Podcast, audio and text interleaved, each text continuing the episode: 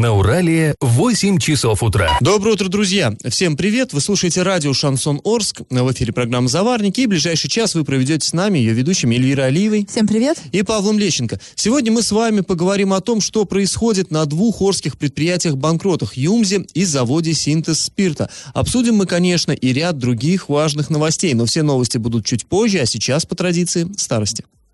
Пашины старости. Ну и мы продолжаем вспоминать, как арчане отмечали Новый год в прежние времена. Праздник-то уже вот прям тук-тук-тук стучится, а, надо готовиться как-то морально. Помогает нам в этом газета «Орский рабочий», старые подшивки, которые я вот очень-очень-очень люблю листать. А, ну что же, вот 60 лет назад, как отмечали наши приедет, да кто-то, может быть, из нынешних слушателей помнит хорошо те времена, как отмечался праздник. А самое интересное в этих старых газетах, это, конечно, передовицы. А сейчас уже редко используется этот термин, но вот было первое, главное, на первой полосе, первой странице программная статья называлась «Передовицей». И там давались такие э, идеологические установки, которые были согласованы на самом-самом верху. А, и вот там, собственно, по ней уже можно предположить, чем люди жили в этот определенный период. И вот, э, например, э, именно в 60-м году такая установка давалась совершенно четко, что там у них на Западе все как-то очень и очень нехорошо, а вот у нас здесь как раз все замечательно, раззамечательно. И, и интересно, что про них порою даже больше говорится, чем про нас. Вот одна цитата, первая. «Сегодня из-за океана все чаще раздаются панические голоса империалистов. Вступая в Новый год, американский рабочий вспомнит месяцы безработицы, когда его дети голодали. Он с ужасом подумает о том, что завтра может потерять свое место на заводе. Дом отберет владелец за неуплату аренду. Сын не сможет посещать школу. К больной жене нельзя будет пригласить врача. Благополучие в рассрочку рухнет. Фермер с горечью помянет сына, отправленного на Тайвань ради какого-то Чанкайши, и вспомнит, что еще не уплатил налога, который пойдет на производство новых ядерных зарядов для Аднауэра. Конец цитаты. Ужас. Кто-то да? мне подозревает, что ничего не изменилось, и сейчас нам также говорят, как там на Западе Западе плохо, но, к сожалению, жизнь в рассрочку у нас. И это мы боимся, что завтра потеряем место на заводе. Кстати, кстати, да. Ну, в общем, вот, вот такой кошмар творился в 60-м году на Западе, а у нас, а у нас, следующая цитата. Советский рабочий имеет хорошую квартиру, телевизор, а кто-то и собственный автомобиль. Советские люди вглядываются в будущее. Что сулит им оно? Его контуры намечены партией в конкретных цифрах семилетнего плана. В докладе товарища Никиты Сергеевича Хрущева. Конец цитаты. Ну, тут вот красота и благорастворение воздухов. Хотя, ну, откровенно говоря, в какой-то степени так оно и было, правда, и жилье было, ну, автомобиль лично далеко не у всех. Был. Телевизор, да, телевизор имелся. И жилье маленькое есть, и телевизор есть, автомобиль не у всех. Да, и вот, э, и тоже такой показательный момент, репортаж с праздника на второй страничке. А, значит, там должен был быть карнавал, э, вот эти маски, ну, все как обычно, но цитата, «Не так уж много было масок, но радостные смеющиеся лица вряд ли и нуждались в каких-то масках». Конец цитаты. Ну, то есть, понятно, да? Э, трудящиеся Орские как-то так, э, ну, плюнули на это дело и пришли кто в чем на праздник, без всяких масок, и журналист так изящно выкрутился, а что, ну, чуть не в Америке, лица скрывать не надо, счастливые лица, нормальные, так, советские, э, и без масок хорошо. Ну, смешно и трогательно, конечно, читать вот эти старые, старые материалы газетные. Но разговор о том, как арчане встречали Новый год, мы с вами еще завтра продолжим. А теперь наш конкурс традиционный. В том же самом репортаже, вот, который я вам сейчас начал зачитывать, рассказывается, как в 1959 году Дед Мороз прибыл на праздник на необычном транспорте. Каком именно? Вариант 1 на оленях, Вариант 2 на атомном ледоколе. Вариант 3 на искусственном спутнике Земли.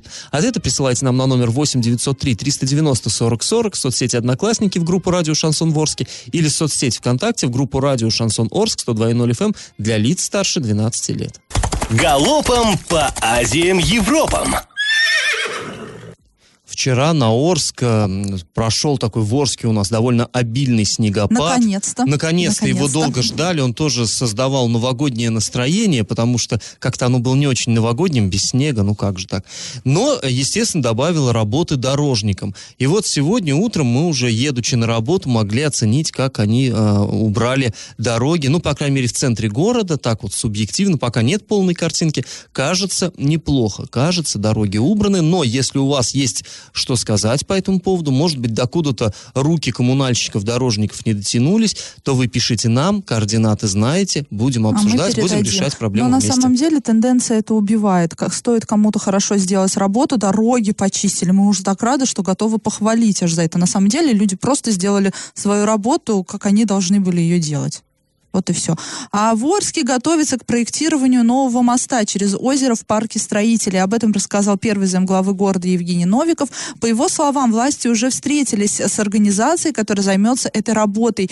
А, определились по ряду вопросов они там с этой организацией власти. Также администрации предстоит определиться с компанией, которая будет проводить инженерные изыскания. Э, И такая э, интересная ситуация сложилась во дворе дома 54 по улице Кутузова в Орске. А, Во дворе лежит огромное количество сухих веток. Там, ну, действительно, такой, знаете, э, не дай бог, конечно, может полыхнуть очень серьезный костер. Жители утверждают, что э, начала эта куча образовываться, когда стали опиливать деревья именно в этом дворе, но потом стали привозить на машинах вот эти самые дровишки и из других уже дворов. Представители управляющей компании отказались проком- прокомментировать ситуацию, сказали только, что ветки складируются на контейнерной площадке, хотя очевидно, что там, в общем-то, это не совсем на площадке. А с мусором должен разбираться региональный оператор. Ну, старая сказка про белого бычка. Никак они не поделят, кто же должен этим э, заниматься, кто это вывозить. Ну да ладно, будем в этом разбираться, помогать им. А после небольшой паузы, друзья, мы вернемся в эту студию и по- по- уже подробно обсудим новую схему налогообложения индивидуальных предпринимателей. Получите, распишитесь. Уже несколько дней в Оренбургской области широко обсуждается вопрос изменения способа оплаты налогов индивидуальным, индивидуальными предпринимателями при сдаче в аренду торговых площадей в рамках патентной системы оплаты налогов. Эту историю мы э, обсуждали вчера, а так а, эмоционально обсуждали, цитировали одного из э, предпринимателей Орских, который ну, в шоке тоже да, оказался там от того, что раньше он в год платил там 72 тысячи рублей, да, и сейчас ему придется в 10 раз платить. Ну, как он посчитал, как э, ему, э, вот э, по его мнению, да, мы, конечно С же, его слов, да. С его слов мы там именно а, по его ситуации расчеты не проводили. Поверили на слово. Так вот, у предпринимателя есть возможность приобрести патент, в рамках которого он оплачивает 6% налогов, налоговую ставку от потенциального годового до- дохода. У этого вида есть ряд лимитов. Доход не выше 60 миллионов рублей в год и количество сотрудников не более 15. Либо индивидуальный предприниматель может использовать общую систему налогообложения. В таком случае ему нужно платить налог на доходы, это 13%, и налог на добавленную стоимость, это 20%. И вот нововведения в системе налогообложения коснулись только индивидуальных предпринимателей, которые выбрали патентную систему оплаты. Причем речь идет а, о таких сферах деятельности, как сдача в аренду жилых и нежилых помещений, а также сдача в аренду земельных участков. Ранее для этих видов был установлен а, вот такой вот потенциальный годовой доход. А Для помещений до 20 квадратных метров 125 тысяч рублей в год, от 21 квадратного метра до 200 квадратных метров 187 тысяч рублей, свыше 200 квадратных метров 195 тысяч рублей в год и по 430 рублей за каждый квадратный метр при площади помещения свыше 20 200 метров. По новой системе налогообложения в этой сфере полностью изменяется подход. Теперь устанавливается потенциальный доход в расчете на квадратные метры. В Оренбурге, в Орске, Бузулуке и Новотроицке он составит 6 тысяч рублей за один квадратный метр. В других муниципалитетах а, там э, чет- четыре с половиной тысячи рублей или три тысячи рублей. Ну, в общем, самый большой это вот Оренбург, Орск. И Ну, естественно, крупный город, крупный бизнес, и понятно, что площадь, бизнес-площади здесь они дороже стоят. А, Да, ну Логично. и вот мы взяли для расчета Оренбург, э, потому что в Орске как-то предприниматели предпочитают в своем узком кругу только обсуждать этот вопрос, а, но, видимо, проблему саму решать особо не хотят. Так вот, если ранее индивидуальный предприниматель, который имел патент, сдавал в Оренбурге помещение площадью 40 квадратных метров и должен был за это заплатить налог в размере 11 тысяч рублей, ну там чуть более 11 тысяч рублей, сейчас он заплатит 14 тысяч рублей в год. Разница составит всего там 3 тысячи рублей. Ситуация значительно меняется в том случае, речь, если речь идет о значительных площадях. Если индивидуальный предприниматель сдает помещение в 500 квадратных метров, он должен заплатить налог в год по новой схеме. Это 180 тысяч рублей. Хотя раньше он платил за эту площадь всего 19 тысяч рублей. Таким образом, можно сделать вывод, что речь в данном случае идет о налоге на роскошь. Ну, у кого большие помещения, тот и будет а, платить больше. А, и вчера, э, после пресс-конференции с Денисом Пасыром, она вчера проходила, да, с журналистами, Наш корреспондент, э, ну, уже после такой небольшая беседа у него произошла, и как раз-таки обсуждали они вот этот вот налог новый с губернатором, а, и, э, ну, наш корреспондент Андрей Локомотив сказал ему, ну, что вот, э, так, вот эти вот 6 тысяч рублей, да, вот эта ставка для Орска, ну, это, это очень много. Для Оренбурга еще, ну, там, может быть, более-менее. Для Орска это действительно губительно, и действительно мы можем прийти к тому, что бизнес, легальный бизнес просто уйдет в тень. А, как мы вчера с Пашей и предполагали, губернатор пообещал подумать над этим вопросом. А после небольшой паузы мы поговорим о Юмзе, точнее о его бывшем коллективе. Люди никак не могут получить давным-давно заработанных денег. Я в теме. Работники Южуралмашзавода обеспокоены тем, что им все никак не переведут положенные деньги, положенные за июль этого года. Ну, июль, да, и мы смотрим в окно, а тут уже метели и сугробы, и все вот это вот декабрь. Новый год стучится в окно, они за июль не получили денег. Будешь обеспокоенным, пожалуй. По словам заводчан, они обращаются к нам в редакцию, говорят, что обещали им выдать деньги вот за июль еще 10-12 декабря, то есть вот, вот расплатимся, мол, все. Но пока Э, всех сумм они так и не получили. Причем люди жалуются, говорят, что вот эти деньги, они очевидно ушли на выработку зарплаты, на выплату зарплаты работникам Уралмашгорное оборудование. Ну, тут сразу можно сказать, что это очень-очень вряд ли, потому что это все-таки два совершенно разных предприятия. Да, площадка одна, но юрлицы разные, и по закону о банкротстве, ну, если уж там нет какой-то совершеннейшей, там, я не знаю, уголовщины, то такого, конечно, быть не должно. Это, это, это все-таки, наверное, фантазии все-таки, то есть э, вряд ли вот именно это так связано. Но, а, в общем, в любом случае люди говорят, нам обещали, где деньги? Вопрос закономерный совершенно, справедливый. И вот этот вопрос мы переадресовали Сергею Бабыкину. Это исполнительный директор Армета Юмс, который представляет по доверенности конкурсного управляющего. Он прокомментировал ситуацию, давайте его выслушаем обращаются работники предприятия, и они говорят о том, что с ними до сих пор не рассчитались за июль. Обещали перевести деньги где-то так 10-12 декабря все. Нет, на данный момент... не обещал, неправда это. Не было никакого обещания, потому что у нас и банкротство уже идет на Индии. Может, снова для вас, может, это новость. Я вам сообщаю, у нас банкротство идет. Кредит находится вне производственного цикла, и деньги к нам с неба не сыпятся. Любые деньги, приходящие на счет, мы направляем на погашение зарплаты, без сомнения, да. А сейчас, допустим, ждем арендного платежа. И поэтому все идет по, по плану тому, что есть денег лишних, пока ни со стороны не ждем, э, идут торги. Поэтому все по порядку идет, все как, как должно быть. В любом случае, при самом худшем варианте, если не будет у нас суммы средств от торгов, э, будет арендный платеж и будет там ряд э, выплат от наших дебиторов по судебным решениям, э, расчет со всеми работниками будет завершен где-то к концу лета 2020 года концу но лета. Для да. нас, конечно же, уважаемый господин Бабыкин, не новость, что у вас банкротство, да, но тем не менее люди-то нам звонят. Ну, для нас новость, что это все по плану, и так это все да, нормально. Да, и что это так должно быть? Таким спокойным тоном вы говорите, ну, вообще-то уже третий, третий Новый год, второй Новый год. Какой по счету Новый год люди без денег будут встречать? Второй. В подве... в... Второй Новый год люди без денег в подвешенном состоянии должны встречать праздник. А когда, ну, и, и все равно вообще людям, как у вас там банкротство идет, деньги им дайте и все. Выплатите ну, долги. Да, здесь он э, говорит, то есть мы Слишком поняли, да? как-то спокойно говорит. Говорит, ничего я такого не обещал. Ну, тут действительно мы не можем, как бы мы вот его за язык не хватали, не знаем. Это осталось между ним и работниками все-таки. Э, что касается касается, вот он говорит, в самом худшем варианте, в самом худшем, людям придется подождать следующего лета, конца следующего лета. То есть речь идет о чем? А, вот эти долги по зарплате сейчас именно на ЮМЗе, это долги первой очередности. То есть по закону любая копеечка, которая падает на счет ЮМЗа, от любой, хоть от арендной платы, вот, да, там, ну, они сдают вот эти площади Уралмаш горное, горному оборудованию, хоть это будет то, что они через суд со своих там там дебиторов там взыщут, то что, хоть это будет что-то от продажи имущества завода, все эти деньги сразу должны э, идти людям на, на то, чтобы просчитаться по долгам по зарплате. А, и вот он говорит, что если им удастся что-то реализовать через аукционы, а помнишь, Эль, мы недавно с тобой говорили, там Помню, у них конечно. новые... Для меня это не новость, Паш. Прости.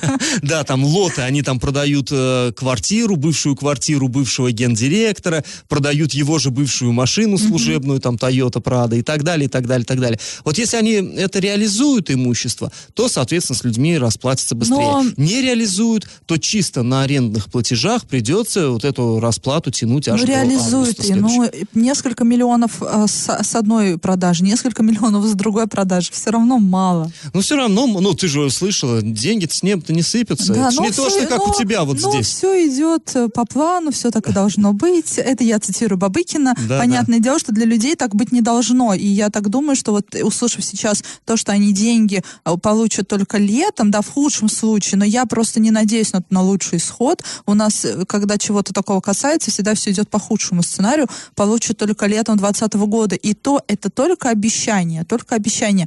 Там потом опять что-то изменится, опять что-то изменится, опять нам конкурсный управляющий будет говорить, ну, это может быть для вас новость, но ничего, все идет по плану, все так и должно быть. Ну, к августу, то есть это все-таки, наверное, не обещание. Если просто они будут вот эту получать э, арендную плату, ей уже расплачиваться, то есть сейчас людей уже не работает на Юмзе, долги не копятся, они только гасятся. То есть вот к августу они как бы так вот закономерно сами собой уже Но исчезнут. в любом случае в календарь на август мы записали, позвонить Бабыкину и спросить, э, все деньги выплатили, вы же обещали. Ну, в любом случае, август, конечно, я понимаю, что августа ждать, это, ну, это просто издевательство на- над рабочим человеком, это даже несерьезно. Но будем надеяться, что они как-то через торги с- сумеют реализовать Все-таки по имущество. лучшему или- сценарию Да, да, да. пойдет ситуация. Конечно, худший, как бы, я думаю, никого не устраивает совершенно, хоть, может, и идет это по плану. А, друзья, после небольшой паузы мы с вами вновь вернемся в эту студию и поговорим о пресс-конференции, которую провел вчера Денис Паслер. Я в теме. Накануне губернатор Оренбургской области провел э, такую, наверное, это уже будет традиционная пресс-конференция, да, и такую подвел итоги года, провел пресс-конференцию с журналистами, обсудили там массу вопросов. Ну, сказать бы, чтобы какие-то острые вопросы были, ну, вот нет, не было. Даже вот немножко удивляли некоторые, там, например, оренбургская журналистка спросила, а как вам Оренбург, вот что-то. Ну, вот это, знаете, вот это уже все смеяли, говорят, «Так где-то как-то так в 90-х у какого-нибудь Каеметова спрашивали. Вот Ты знаешь, он с как-то как так, Оренбург? как-то так до сих пор и у президентов, и у всех спрашивают Ну да, да. про правительственные средства массовой информации из, из серии какая, какой породу собак вы любите, сколько часов в день вы спите. Почему у вас часы на правой А руке? почему у вас часы на правой руке? Да, вот вроде бы создают образ эм, э, такой человечность, да, показывают э, вот высшего должностного лица, но в то же время просто тянут время, я не знаю, сливают э, И куда-то. не дают задать вопрос. нормальные Нормальные, вопросы. да, острые. вопросы. И настолько все было содержательно, что знаете, что больше всего обсуждали в телеграм-каналах, э, теле- в телеграм-каналах во время пресс-конференции Пассера? Плохой звук трансляции. А, И э, он, в телеграм-канале Урал56.ру, неофициальный телеграм-канал для лиц старше 12 лет, а, даже было написано, что все не для людей сделано. Вот вся пресс-конференция не для людей. Во-первых, в 5 часов вечера она началась. Это время, когда Люди заканчивают работу, собираются домой, собственно, едут домой, а смотреть ее они не могут, да, чтобы прийти спокойно, сесть и посмотреть. Ну, если кто-то вот со смартфонов там как-то, да, в пути. Да, ну, неудобно, Но конечно. неудобно. В любом случае, 5 часов неудобно. И звук. Даже если кто-то выделил время посмотреть в, в это неудобное время эту пресс-конференцию, они просто это не смогли сделать, потому что не было слышно ничего, вообще ничего. И мы вот за эфиром с Павлом обсуждали, что как так, это дом советов. Неужели у них там а, оборудование наверняка есть, его много, неужели они не Ну, могли конечно, настроить есть. хорошо? Почему раньше э, как-то все нормально проходило с предыдущим губернатором, да, все было Не слышно? бог весь какая сложная техника, на самом деле. К телефончику, грубо говоря, там по- подсоединить подсоединить микрофончик. микрофончик. Вот делов-то. Да, но вообще абсолютно как будто бы, я не знаю, э, в к- кастрюлей накрыли губернатора, вот такой звук был. Ничего, ничего мы не расслышали, если бы не наш журналист Андрей Локомотив, который нам транслировал, а тот и стенографировал все вопросы, мы бы, мы бы даже отсюда из Орска не понимали, о чем там вообще идет речь. Но а, много, ну, в, в то же время, хоть и не было острых вопросов, но какие-то такие важные темы все равно затрагивались. А Мы, я думаю, не одну передачу еще будем обсуждать, там есть что обсудить, там интересные есть моменты, но, в частности, обсуждали а, приватизацию аэропорта Оренбург, ну и Орск тоже, потому что Орск относится к Оренбургу. И Денису Паслеру не нравится, что Оренбургская область финансирует аэропорт. Он об этом заявил на пресс-конференции. А, по словам главы региона, депутаты уже приняли план приватизации по аэропорту, и к середине следующего года должно пройти а, акционирование ГУПа. А, и, э, ну, я так думаю, что по его э, мнению, то, что правительство платит за аэропорт, это плохо, это очень много денег, и нужно просто его куда-то вот отдать, да, приватизировать, отдать в частные руки. Пусть частник платит да, и много пусть денег. частник платит. Таким образом, нагрузка с э, оренбургского бюджета упадет. Ну и я так понимаю, что по его мнению не, не то, что ему не нравится даже, что правительство платит. Правительство не может все нужды э, реализовать этого аэропорта, а все мы знаем, да, там, Ну, то есть там правительство проблема. может поддерживать на плаву, но не может провести, скажем, реконструкцию, Реконс- а которая станет в реконструкция там миллиарды нужна, рублей. да. Там, да. Все мы знаем, как там э, багаж люди получают, когда его выкидывают на улицу. И там есть вообще-то лента, да, но она всего одна на весь аэропорт. а Аэропорт международный, к слову. И рейсов там не как в Орске один, да, один в день. Ну и вот здесь я бы сказал, что в принципе позиция эта губернатора совершенно понятна, и она, в общем-то, логична. Да, конечно, лучше, чтобы не область платила, а чтобы пришел частник, и частник этим занимался. Он всегда, частный бизнес по определению более эффективен. Понятно, когда люди работают вот не просто за зарплату, а вот э, инвестируют средства и намерены их отбить, они, наверное, более эффективно работают. Это да. Но здесь есть один такой нюанс, о котором я просто вот напомню. Ну, я нудный, я вот понужу еще немножко, да, вы уж потерпите. Ну, А, нюанс-то важный. Нюанс важный. Дело в том, что да, отдаешь ты частнику, и на частника все заботы эти спихиваешь, это да. Но при этом потом ты рискуешь э, снова завести вот эту шарманку. Я не могу влиять на частника. Ну, как у нас со всеми заводами. Все заводы отдали частникам, потому что частники будут их развивать, частники будут инвестировать. Это Эй, красивое а потом, слово инвестор. Потом оказывается, что частник не больно хочет ничего инвестировать. И что частник смотрит, ручками разводит, такой, ну, я не знаю, не рентабельно, не рентабельно, закрываем, Вообще, это частный сокращаем. бизнес, хочу закрываю, хочу Да, а власть потом говорит, ну это частный бизнес, я не могу на него влиять. Да, вот такая, друзья, есть. обсуждали, ну, который в да, если по один. ЮМС, а сколько таких заводов? спирт. Все они, разумеется, все они когда-то были государственными. Когда-то государство решило, что лучше отдать частникам. Что из этого вышло, ну мы видим.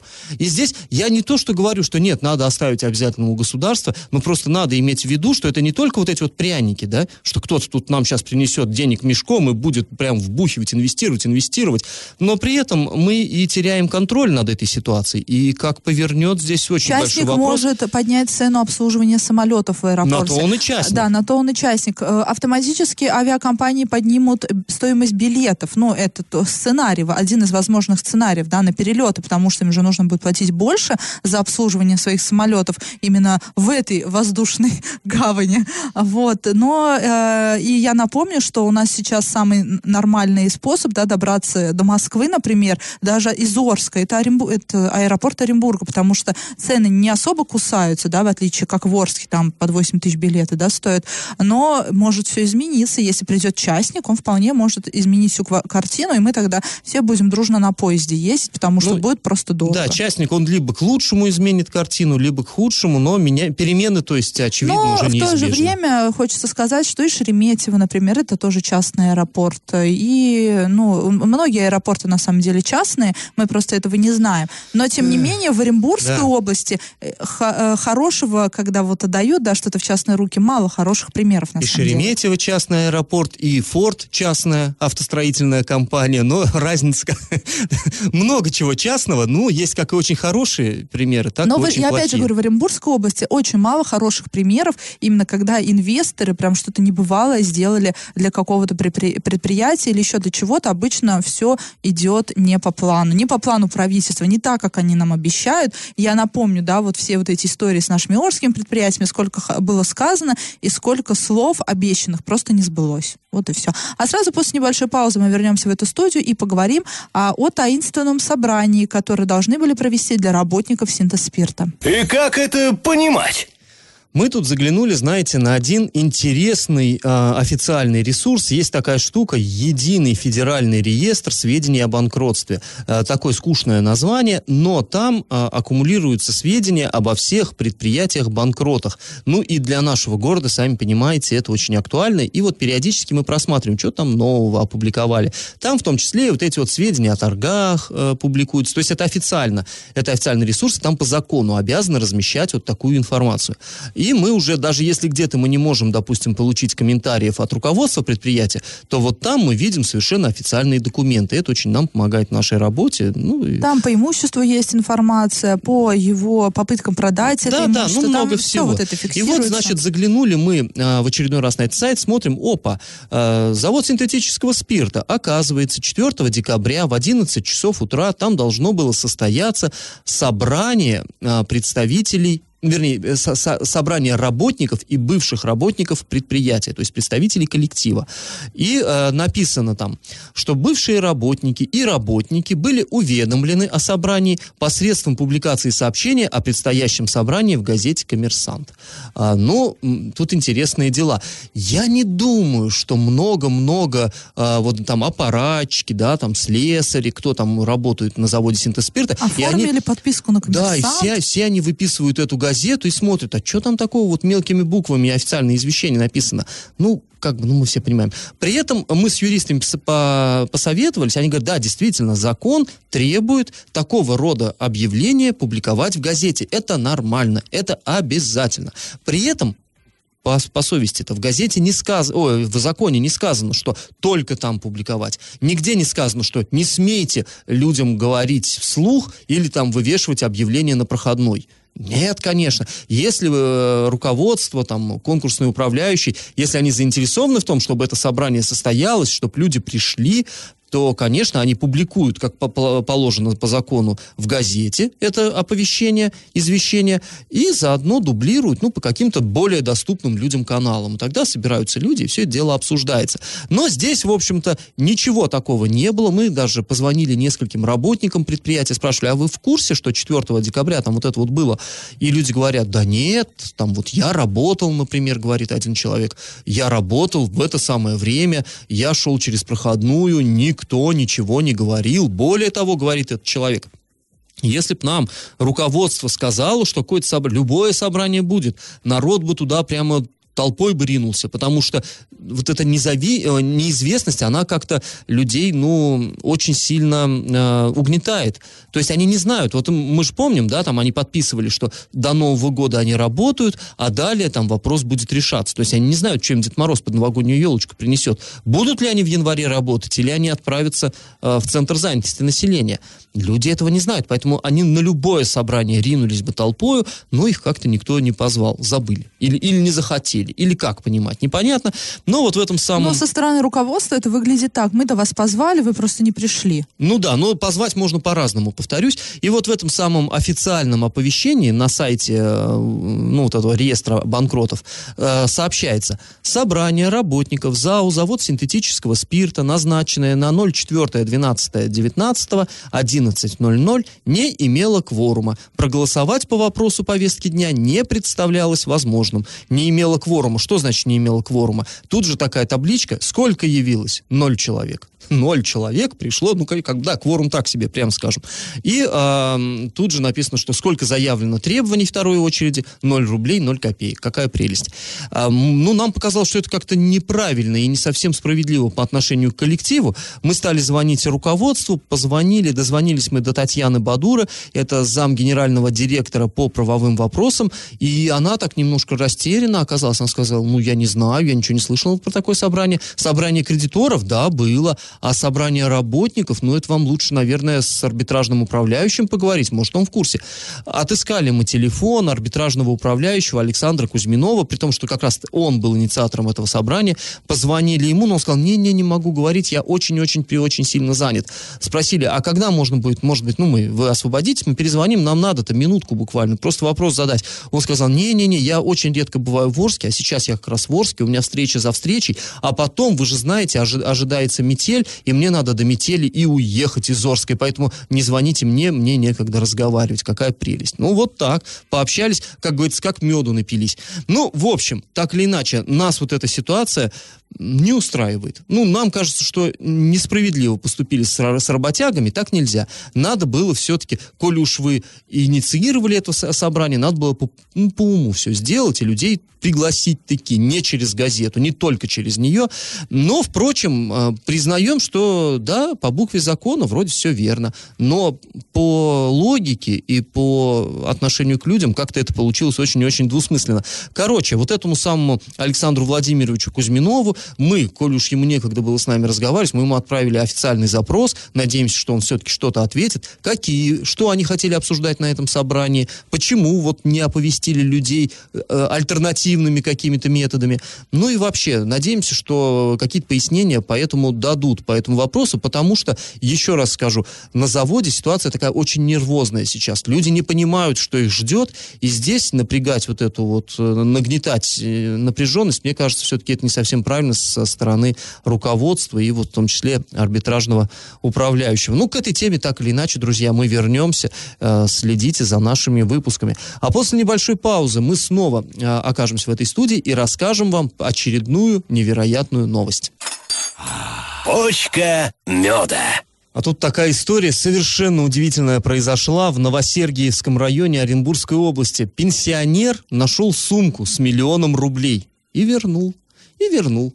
В общем, а, что сообщает нам региональную УМВД? Сначала к ним в дежурную часть полиции обратился инкассатор. Инкассатор был в растрепанных чувствах и сказал, что он потерял миллион рублей. Бывает так, при совершенно идиотских обстоятельствах потерял. У него была сумка с миллионом рублей, но не его личных, разумеется, а казенных. Ну, он инкассатор, ну, да, да. откуда-то И он изъял. открыл дверь машины, пока открывал дверь машины, поставил сумку на э, крышу машины, потом сел в машину и уехал. И уехал, а сумка эта, ну, свалилась и валялась на Нарушил, дороге. я так думаю, все возможные правила, для- созданные для Да, ну, инкассаторов. ну, я думаю, мужик чудом просто увернулся от статьи, то есть, вот, ну, как бы, если бы не дедушка, то, как бы, быть ему биту. Так, в общем, он уехал и вот обратился в полицию, потому что, ну, дело совсем швах. А, И потом туда пришел, э, пришел дедушка, 72-летний пенсионер, который сказал, я сумочку нашел с, деньга, с денежкой с денежкой, и отдал полицейским. Ну, полицейские уже, понятно, передали деньги инкассаторской службе. Все деньги были на месте. Я думаю, что инкассатор работы-то своей лишится, но главное, что свободы теперь не лишится, я Это да. надеюсь. Для него все-таки новогоднее чудо произошло. Да, ну а дедушке мы, конечно, все аплодируем. И здесь, как мне кажется, каждый сейчас должен на секундочку так зажмуриться и под... а как бы я поступил на его месте. Друзья, после небольшой паузы мы снова вернемся в эту студию и подведем итоги конкурса, объявленного в начале нашей программы. Раздача лещей. Ну что, подводим итоги конкурса нашего. Я вас спрашивал, на чем же Дед Мороз приехал к Арчанам в новогоднюю ночь э, в 1959 году. Ну, тут все просто. Тогда советские люди гордились, они связывали самые свои смелые надежды с космосом, конечно. Космос был наш, потому что чуть больше года назад на орбиту был выведен первый искусственный спутник Земли, наш советский спутник. И в репортаже поэтому сообщалось, я цитирую, «В Дом культуры нефтехимиков перебрались в этот вечер традиционные новогодние гости Мишки, Зайчата. Но что касается э, Деда Мороза, то он прибыл не на традиционной тройке, а на искусственном спутнике Земли. В общем, правильный ответ сегодня три. И победителем становится Юлия. Поздравляем ее, и мы прощаемся с вами, друзья. Этот час вы провели с Эльвирой Алиевой. И Павлом Лещенко. Пока, до завтра. Завариваем и расхлебываем в передаче «Заварники». Каждое буднее утро с 8 до 9.00 на радио «Шансон Орск». Для лиц старше 12 лет. Радио «Шансон». СМИ зарегистрировано Роскомнадзором. Свидетельство о регистрации Л номер ФС 77 68 373 от 30 декабря 2016 года. Для лиц старше 12 лет.